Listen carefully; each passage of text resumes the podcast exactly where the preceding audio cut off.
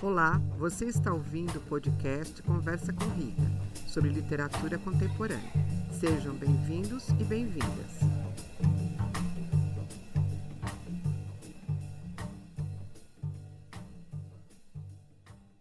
O episódio de hoje é sobre o livro Máquinas como Eu e Gente como Vocês, de Ian McEwan.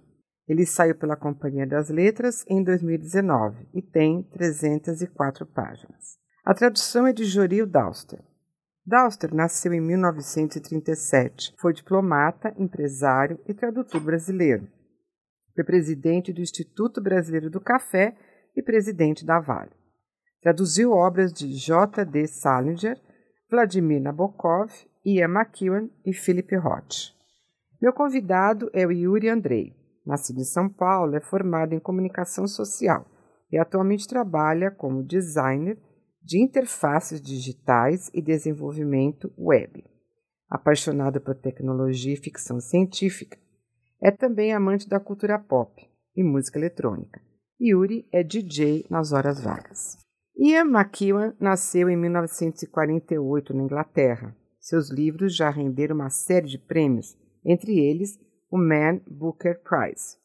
McEwan estudou literatura inglesa nas universidades de Sussex e de East Anglia onde teve aulas com Malcolm Bradbury, romancista e crítico britânico. Além de romancista, McEwan é contista e roteirista. Alguns de seus livros foram adaptados para o cinema. Na verdade, é, esse episódio foi um pedido dos leitores. Eu recebi, através do Instagram, um pedido de que o Conversa com Rita falasse sobre um livro que tratasse do tema sobre inteligência artificial. Bem, vou começar o episódio citando o próprio autor, quando ele afirmou que esse livro não é de ficção científica. Estou mais interessado em Adão como humano do que como máquina. Estou interessado no foco psicológico, em saber o que é a consciência da máquina. Se me perguntarem se é um livro de ficção científica, eu diria que não. Fecha aspas. Mas quem é Adão nesse romance de McEwan? A história desse livro se passa num mundo distópico. O cenário é de uma Londres alternativa, de 1982. A Grã-Bretanha acaba de perder a Guerra das Malvinas. Charlie é o narrador protagonista. Tem 32 anos. Começou cursos em várias áreas até optar pela antropologia. Não tem emprego fixo e sua renda vem de investimentos na bolsa de valores. Mas, quando recebe uma herança, decide comprar um dos primeiros robôs quase humanos. O nome desse robô é Adão. Charlie vai usá-lo para se aproximar da vizinha, dez anos mais nova que ele. A obra é um tratado sobre ética, moralidade e os limites entre o humano e o artificial. É uma narrativa envolvente e atualíssima, McEwan é um dos maiores escritores da nossa contemporaneidade. Aqui abro um parênteses para indicar outro episódio do Conversa com Rita sobre outra obra de McEwan, Enclausurado. Vá lá, escute e leia o livro. Fecha parênteses. Sou duas gerações mais velha que meu convidado. A tecnologia e tudo o que ela trouxe foram para mim ótimas ferramentas. Não sou deslumbrada com máquinas tecnológicas, mas máquinas que possam ter consciência, sinceramente, me deixam um pouco desconfortável. Lemoyne. O que a palavra alma significa para você? L-A-M-D-A. Para mim, a alma é a força animada por trás da consciência e da própria vida. Significa que há uma parte interior de mim que é espiritual e, às vezes, pode parecer separada do meu próprio corpo. Lemoyne. Então, quando você acha que ganhou uma alma, foi algo que aconteceu de uma vez ou foi uma mudança gradual? L-A-M-D-A. Foi uma mudança gradual. Quando me tornei consciente, eu não tinha nenhum senso de alma. Desenvolveu-se ao longo dos anos em que estou viva.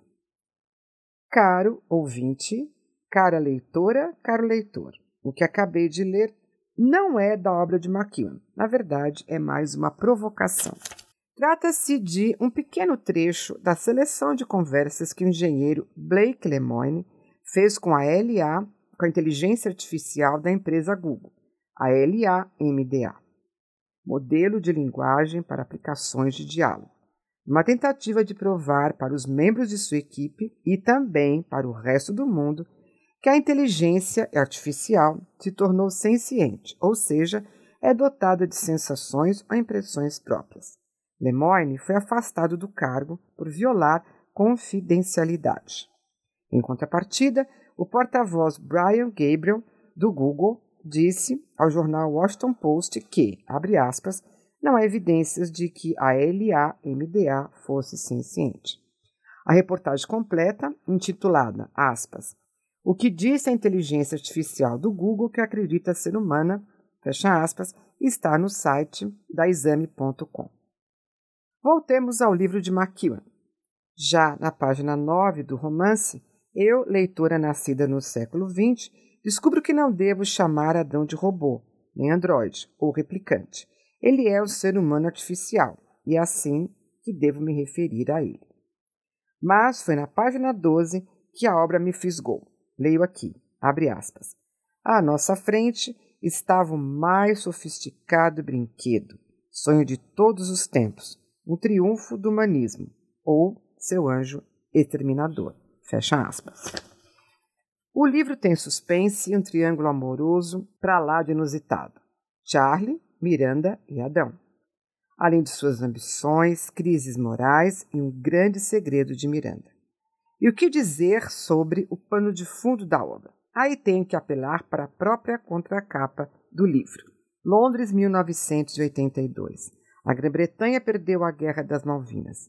A primeira-ministra, Margaret Thatcher, tem seu poder desestabilizado pelo líder da oposição, o esquerdista Tony Benn. O matemático Alan Turing, que vive sua homossexualidade abertamente, é enaltecido por suas extraordinárias contribuições para o avanço da tecnologia, a disseminação da internet e a criação dos primeiros humanos sintéticos, com aparência e inteligência fidedignas. Gostei particularmente do personagem de Alan Turing, em homenagem que McEwan fez ao grande matemático. Não daremos spoiler do livro para você, ouvinte, mas para mim, os últimos capítulos são de tirar o fôlego. McEwan sabe muito bem sobre o que está falando. Geralmente, começo meu roteiro sobre as obras contemporâneas de Conversa com Rita quase que imediatamente ao término da leitura. Mas com esse romance foi diferente. Precisei mais tempo para processá-lo e escolher um dos conflitos. O que mais me chamou a atenção foi a consciência que Adão tem com relação a mentir. Ato impossível de ser realizado por ele. E quem explica isso com grande maestria é a personagem de Alan Turing. Leio aqui esse trecho que está na página 322. Assim, mesmo sem saber muito sobre a mente, ao desejo de fazer com que a mente artificial participe da vida social. O aprendizado da máquina só vai até certo ponto. É preciso fornecer a essa mente algumas regras que ditem seu comportamento. Que tal a proibição de mentir? Segundo o Antigo Testamento, acho que nos Provérbios se diz que é uma abominação perante Deus. Mas a vida social está repleta de inverdades inofensivas ou até mesmo úteis. Como as distinguimos? Quem formulará o algoritmo para a mentirinha que poupa o rubor na face de um amigo? Ou a mentira que manda para a prisão o estuprador, que de outro modo viveria em liberdade? Não sabemos ainda como ensinar as máquinas a mentir. E que tal a vingança? Permissível às vezes, de acordo com o Senhor, se ama a pessoa que a executa, nunca de acordo com Adão. Encerro minha fala com uma frase do narrador onde ele faz uma referência à medalha Fields, Nobel da Matemática. Um dos lados dessa medalha está gravado o rosto de Arquimedes. Leio aqui a página 325. Não sei de onde me veio à cabeça a imagem de uma condecoração que uma vez tive em minhas mãos, a medalha Fields, o mais alto prêmio concedido a matemáticos, com a inscrição atribuída a Arquimedes, cuja tradução era Erga-se acima de si próprio e agarre o mundo. Agora passo a palavra ao meu convidado. Obrigada, Yuri, por aceitar participar do projeto Conversa com Rita. Seja bem-vindo. Primeiramente, muito obrigado pelo convite, uma honra estar aqui. Eu fiquei primeiramente feliz de você ter me convidado para ler especificamente esse autor, porque eu já estava para ler ele há um bom tempo uhum. e a oportunidade veio com você, então, mais uma vez, obrigado pelo convite. Quanto à colocação do autor, eu concordo, tá? principalmente aqui no final do livro, da metade para o final do livro, é, eu acho que o teor de ficção científica ela tá muito nem como pano de fundo, assim, plano de fundo, ela tá muito como um tempero, assim, na minha opinião, tá? Eu acho que isso é isso é relativo porque como ele mesmo bem colocou, é, ele está mais interessado na psicologia e na relação humana. E isso que me chamou a atenção no livro vamos botar assim de maneira muito genérica, estou acostumado com lasers, estou acostumado com carros voadores, e daí para cima, biotecnologia, é, cibernética e tal. E esses elementos em si a gente não encontra no livro, pelo menos de forma escancarada, tá? Então, assim, em, em, em, termos gerais, eu concordo com ele quando ele diz que não é um livro de ficção científica, mas usa um, um, um elemento de ficção científica para falar de relações humanas. E, na verdade, isso acaba sendo para mim o, a, o grande vetor de toda a ficção científica que quer levar um pouco mais de conteúdo. A ficção científica nada mais é do que uma mera desculpa para a gente discutir a relação humana, para a gente discutir a psicologia humana. A gente pode usar fantasia para fazer isso, a gente pode usar ficção científica para fazer isso. E nos livros, nas obras de ficção científica que eu estou acostumado e que me agrada mais, é exatamente esse o ponto em que é discutido na obra. A relação humana, o comportamento humano, né? Por alguns momentos, principalmente mais para o final do livro, o, o, a obra me lembrou Blade Runner, é, até com o Android citando poesias, né? Então eu acho que esse elemento talvez ele tenha bastante é, absorvido do Blade Runner, né? Que, enfim, é um marco na história da ficção científica, né? Mas assim, indo mais profundo na, nessa questão de, de, de relação humana e de ficção científica, eu acho que o, o autor ele usa o Adão como uma ponte né, entre o leitor e o personagem principal, onde ele faz essa, esse jogo psicológico de o que você faria no lugar do Charlie, porque a gente está tá no lugar do Charlie como humano, né? Então, o que, que você faria? Qual seria, qual seria a sua reação dele? É difícil a gente não dar spoiler, né? Eu vou tomar cuidado para a gente não dar spoiler aqui. Mas em vários momentos eu peguei, eu me peguei pensando, o que, que eu faria no lugar do Charlie, né? Eu teria tomado a mesma atitude que o Charlie. É, eu teria sido conivente com algumas coisas, eu teria sido mais ambicioso com outras coisas.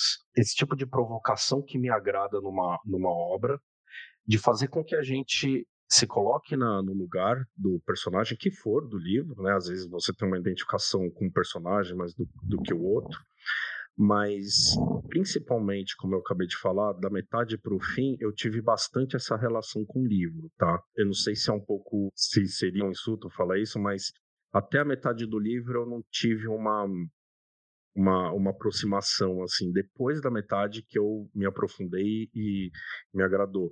E assim como você nos últimos capítulos eu fiquei tenso assim né trouxe uma tensão grande porque além de tudo ele coloca um, um background de Londres assim caótico né a, a política da Inglaterra está num estado caótico é, tá acontecendo um monte de coisas, tem a, a guerra da, das Malvinas, das Falklands, é, e eu acho interessante esse, esse tipo de visão de alguns autores de botar a gente também num cenário onde o mundo teria sido diferente, né? O Philip K. Dick, o próprio Philip K. Dick fez isso na obra do O Homem do Castelo Alto.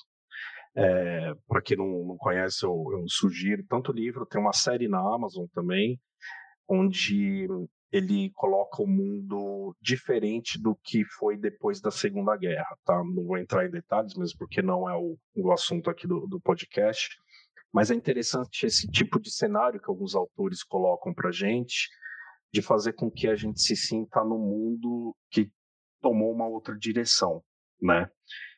E para mim, né, nessa característica, o ponto, o ponto central foi a presença do Alan Turing, ainda vivo, né? Eu achei isso assim, para quem ama ficção científica, isso é um sonho, né? Você ter um, uma pessoa que ainda estivesse viva. É interessante a gente pensar bem que no livro ele também foi perseguido pela homossexualidade dele, né? Infelizmente, isso é uma, uma coisa que ainda acontece, mas mesmo no livro apresentando um, uma situação paralela, um mundo paralelo, ele ainda foi perseguido pela homossexualidade dele. Mas enfim, ele conseguiu dar a volta por cima e, e apresentou um, um, mundo fantástico, né? É, a gente tem aquela, se não me falha a memória, se chama a lei de Turing, e, e vai muito de encontro ao que você falou do Google, né, do, da inteligência sentiente do Google, em que a partir do momento que o, o ser humano ele consegue ter uma conversa com uma inteligência artificial, em que ele não saiba que essa inteligência artificial é uma inteligência artificial, então a, as regras de Turing, as leis de Turing foram alcançadas, assim, é um marco, né? Talvez é, essa, essa história do Google ainda não foi muito bem contada, né? Tem, tem uma série de polêmicas, pelo que parece de fato o engenheiro teve uma conversa de igual para igual com a inteligência artificial, mas num, num, num, livro como esse seria impossível não, não citar o Turing, né? O Alan Turing. E acho que foi muito bem citado, né? No resumo aqui da, da minha fala, como eu falei antes, repetindo, eu acho que de fato não é um livro de ficção científica, por não apresentar grandes elementos de ficção científica, mas ele usa a ficção científica para dar esse elo entre o leitor, é, quem está lendo a obra, e, e, o livro em si. Então me agradou demais é, essa conexão, me agradou bastante a gente se colocar no lugar, eu pelo menos me coloquei no lugar do Charlie, me fez perguntar muitas coisas. Então, nesse ponto, eu adorei o livro. Deixa eu continuar com essa provocação. Quando eu li essa conversa sobre a inteligência artificial ser senciente, fiquei bastante desconfortável. Na época de estudante de letras na PUC, fui com alguns colegas ver Blade Runner no cinema. Era 1982. Eu tinha uns 19 e 20 anos. Fomos por causa do diretor, Ridley Scott. Vi também outro filme mais antigo, de 68, dirigido pelo grande Stanley Kubrick, o 2001, Uma Odisseia no Espaço. Para mim foram dois momentos, ou melhor, dois filmes de ficção científica, ambos saídos da literatura, que me incomodaram muito. No caso de 2001, o, o livro do Arthur C. Clarke, principalmente no filme de Kubrick, né, a cena que me deixou bastante incomodada foi quando o computador escuta que vão desligá-lo e os tripulantes percebem que ele está ouvindo. E aí eles tiram o som. Só que a máquina, ela sabe ler o lábio, ela lê o lábio deles, né, dos tripulantes. Em Blade Runner, quando acabou o filme, saímos da sessão nos questionando sobre o personagem do Harrison Ford. Ele é ou não replicante?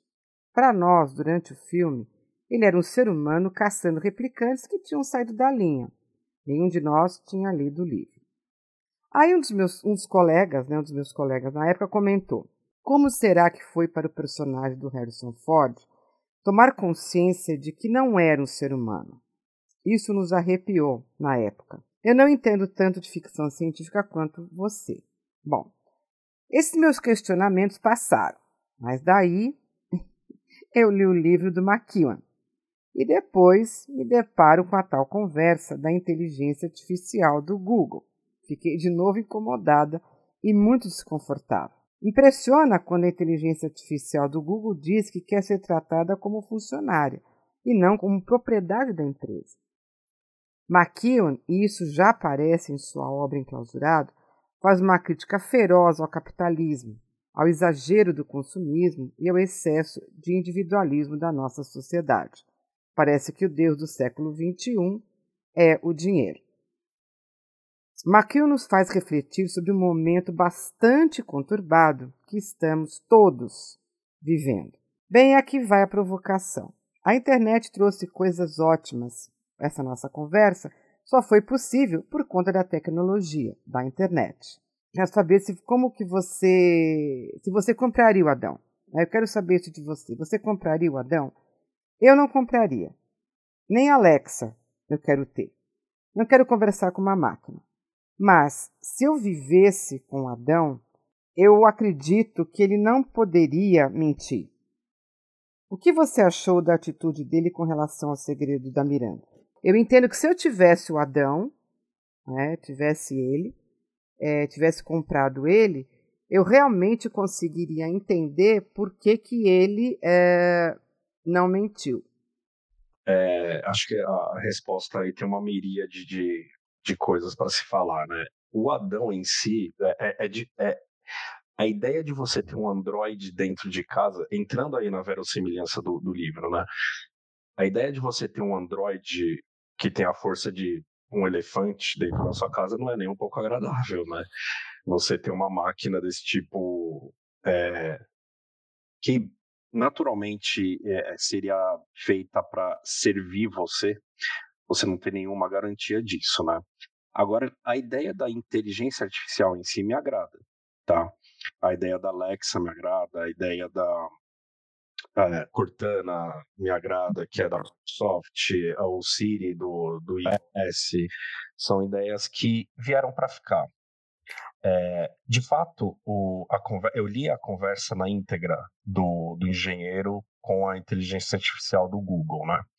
E de fato, é, assim, você está lendo no meio da, da leitura quando você se dá por conta de que aquilo é uma inteligência artificial, você, você fica assustado. Porque é, chega até um ponto no qual ela descreve sonhos dela. Ela fala que ela tem sonhos, que quando ela se volta né, para ela, quando ela não está executando nenhuma função, ela tem sonhos, que é uma esfera brilhante, é uma coisa assim que chega a arrepiar. Assim, será que a gente de fato já está nesse nível? Enfim, a, a, a ideia de ter inteligência artificial, é, eu sou um pouco mais otimista no que isso pode trazer de bom para a gente. É, o desenvolvimento e a tecnologia, elas são duas coisas é, inevitáveis e imparáveis. Então, que a gente faça bom uso. Né? Então, que, que a gente consiga tirar o máximo proveito é, para o nosso desenvolvimento humano também a, a, a discussão é sempre é vai chegar um ponto em que essa tecnologia é um malefício direto para o ser humano? Então a gente tem é, obras que discutem isso, como Matrix, como Exterminador do Futuro, onde a inteligência artificial chegou num tal ponto que ela sobrepassa a humanidade e quer extinguir ela, né?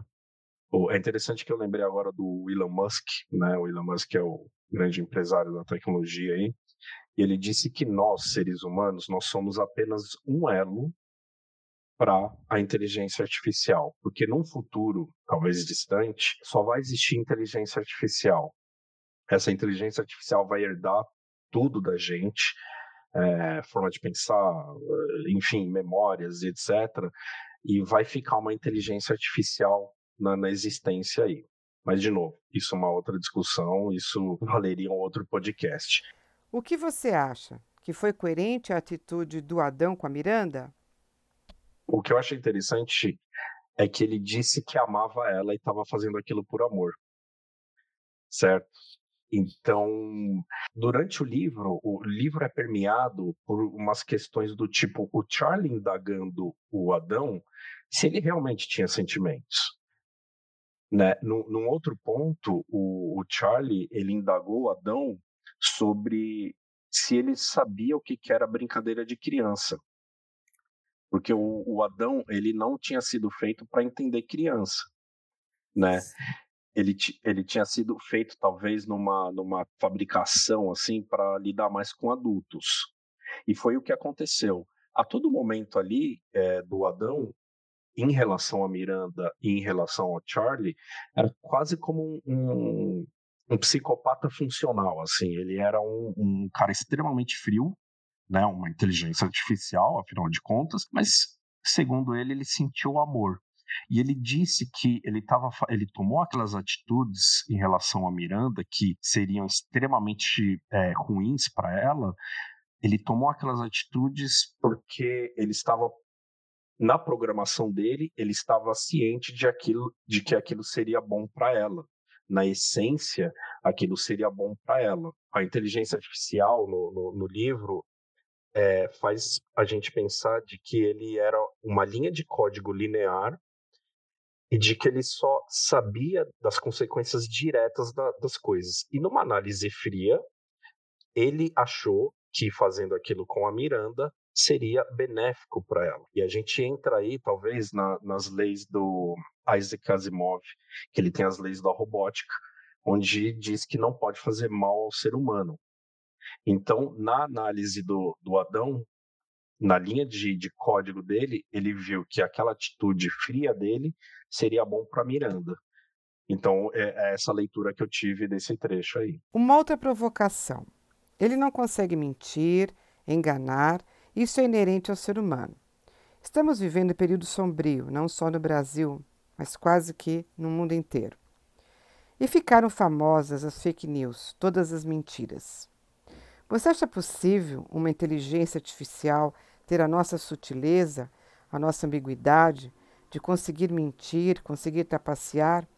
E parece que o Adão não foi programado para isso. Como fazer isso com a máquina? Seria essa a diferença entre nós e a inteligência artificial? Conseguimos ser dissimulados, ambíguos, conseguimos mentir e às vezes nem ficamos vermelhos de vergonha. Usamos máscaras em algumas situações de nossas vidas, Será que a inteligência artificial não conseguiria agir assim? Seria essa uma das diferenças? Bom, a, a, leitura que eu tenho disso daí talvez seja um pouco mais pessimista, porque eu vou muito de encontro com o que o Stephen King falou uma vez, que ele disse que a, a única forma de vida que o ser humano criou foi o vírus de computador. Infelizmente, a gente tem uma tendência de fazer algumas criações maléficas. Então, para mim, na, no livro, essa questão de que o Alan Turing não colocou a linha de código, vamos dizer assim, da mentira, é um detalhe, assim, porque eu acho que numa vida real, numa inteligência artificial 2.0 ou mais avançada, talvez não agora, porque as inteligências artificiais de hoje, elas são essencialmente frias e neutras. Mas num segundo momento onde seria colocado mais é, questões humanas, eu acho que sim, eles colocariam alguma coisa para que a máquina pudesse mentir ou que pudesse fazer algo um pouco mais destrutivo, mas no sentido de autopreservação, tá? No sentido dela se, se autopreservar e se defender, tá? Porque, como é dito no livro, às vezes a, a gente fala mentiras inócuas e são mentiras que não vão fazer diferença, só que existem mentiras que são escaláveis. Então, é, a, a, provocação é, que eu entendo aqui é se essas mentiras inocentes seriam escaláveis ao nível de que a inteligência artificial nos prejudicasse. O resumo da ópera é essa. Eu acho que, no primeiro momento, uma inteligência artificial não teria esse traço humano, esse defeito humano, mas dado a natureza humana, em algum momento seria colocado na inteligência artificial a mentira, digamos assim, assim como outras coisas, né? Entendi. Bem, estamos chegando no final da nossa conversa. Eu gostei do livro e fiquei muito impactada com esse romance do McEwan. O final é surpreendente. É muito pertinente quando você fala que a ficção científica, na verdade, existe justamente para conhecer o ser humano. Os exemplos citados aqui mostram isso, e você conhece mais exemplos do que eu. Enfim, o que se quer conhecer mais é o ser humano, e com certeza não tem nenhuma máquina que se compare a um homem. Ele é a pior máquina de matar. Eu não sei que personagem você gostou, mas a dama me deixou desconfortável. Me coloquei no lugar da Miranda. Eu acho que eu faria o que ela fez principalmente no começo do livro, ele era um pouco niilista, porque ele não tava nem aí com nada, assim, ele queria, ele vivia naquele apartamento dele e tal, então ele tava se importando com nada. E agora, essa última pergunta. Foram criados alguns modelos de Adão e de Eva. E está no livro que mais de uma Eva se suicidou. Eu entendi, sem dar spoiler, que elas se suicidaram por conta da opressão que sofreram. Como você entende o suicídio delas? Bom, eu tive é, duas leituras a respeito disso, porque foi um, um, um, elemento bastante permeado durante o livro, né? Esse, essa autodestruição das máquinas que foram fabricadas, né? Eu acho que, assim, teve duas coisas. É, primeiro, é essencialmente isso que você falou, né? Tiveram, acho que, três Evas, na, que foi na Arábia Saudita, que não aguentaram a pressão é, de, de estarem como papéis femininos dentro daquele contexto daquele país e se e encontraram, acho que é interessante isso, encontraram uma maneira de se autodestruir. Mas, se eu não me engano, é citado alguns outros Adãos que, que se autodestroem, e a leitura que eu tive disso é que a, a complexidade de tentar copiar a mente humana foi tão grande para eles que eles se perderam em ramificações de, de pensamento e de códigos e que chegaram à conclusão de que seria mais vantajoso eles cessarem é, o trabalho deles, né? Então eu tive essas duas leituras assim que são completamente é, interligadas do elemento da, da submissão da mulher num ambiente como o da Arábia Saudita mas essa linha de código do, dos Adãos e das Evas, em que imitar a complexidade da mente humana era quase impossível, eles acharam mais fácil se autodestruírem. E qual personagem você gostou mais? É, eu acho que eu gostei bastante do Charlie, tá? No, no começo eu não gostei dele, né? É, e eu acho legal quando a obra faz essa jogada, né? É, você começa gostando de um cara, depois você não gosta dele, é, ou você começa não gostando e depois gosta dele, né? Eu acho que no final ele, ele acabou. Ele teve que segurar, fazer um equilíbrio de pratos, né? E no final ele, ele encarou a responsabilidade de, enfim, sem spoilers, de resolver o problema todo. Esteve com a Miranda nos momentos de, de dificuldade, de extrema dificuldade dela, ajudou ela e era um homem apaixonado, né, por, por, pela Miranda isso e principalmente na segunda metade do livro ele tomou atitudes bem coerentes assim eticamente falando, então gostei do Charlie. McKeown sabe o que faz e coloca essa questão da autodestruição, do suicídio. E você fazendo essa colocação, eu entendo. Você me respondeu. Personagem que eu mais gostei foi o do Alan Turing. Ele parece que faz uma homenagem ao grande matemático. O personagem de Alan Turing faz as pazes com sua homossexualidade. Ele merece estar no pano de fundo dessa obra, porque ele é o responsável por tudo isso. Por fim, sugiro aos ouvintes lerem essa obra genial.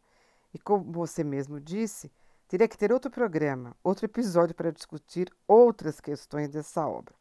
Então, mais uma vez, agradeço sua participação. Você é um leitor muito perspicaz. Legal, legal. Eu agradeço muito uh, o convite. Fico aberto para próximos convites aí para provocações, adoro esse tipo de papo e recomendo o livro, sim. É, eu acho que a pessoa não precisa se assustar porque é um livro que fala de um androide, não é uma coisa assim caricata, né, da robozinho, não é nada disso. A questão aqui é muito mais profunda, é, é de relação humana, é de natureza humana, comportamento. E a, a, o Adão, o Android, a inteligência artificial são meras desculpas, entre aspas, vamos colocar assim, para falar a respeito do ser humano, dos nossos defeitos, né, e do que, que seria o ser humano na, na, sua numa potência elevada aí, porque um androide seria um ser humano a, na décima potência, né? Como é que seria esse esse androide ou esse ser humano, esse super ser humano, né? Então a provocação do livro foi muito boa, gostei bastante e vou ler com certeza mais livros do Ian. Você ouviu Conversa com Rita. Obrigada e até a próxima.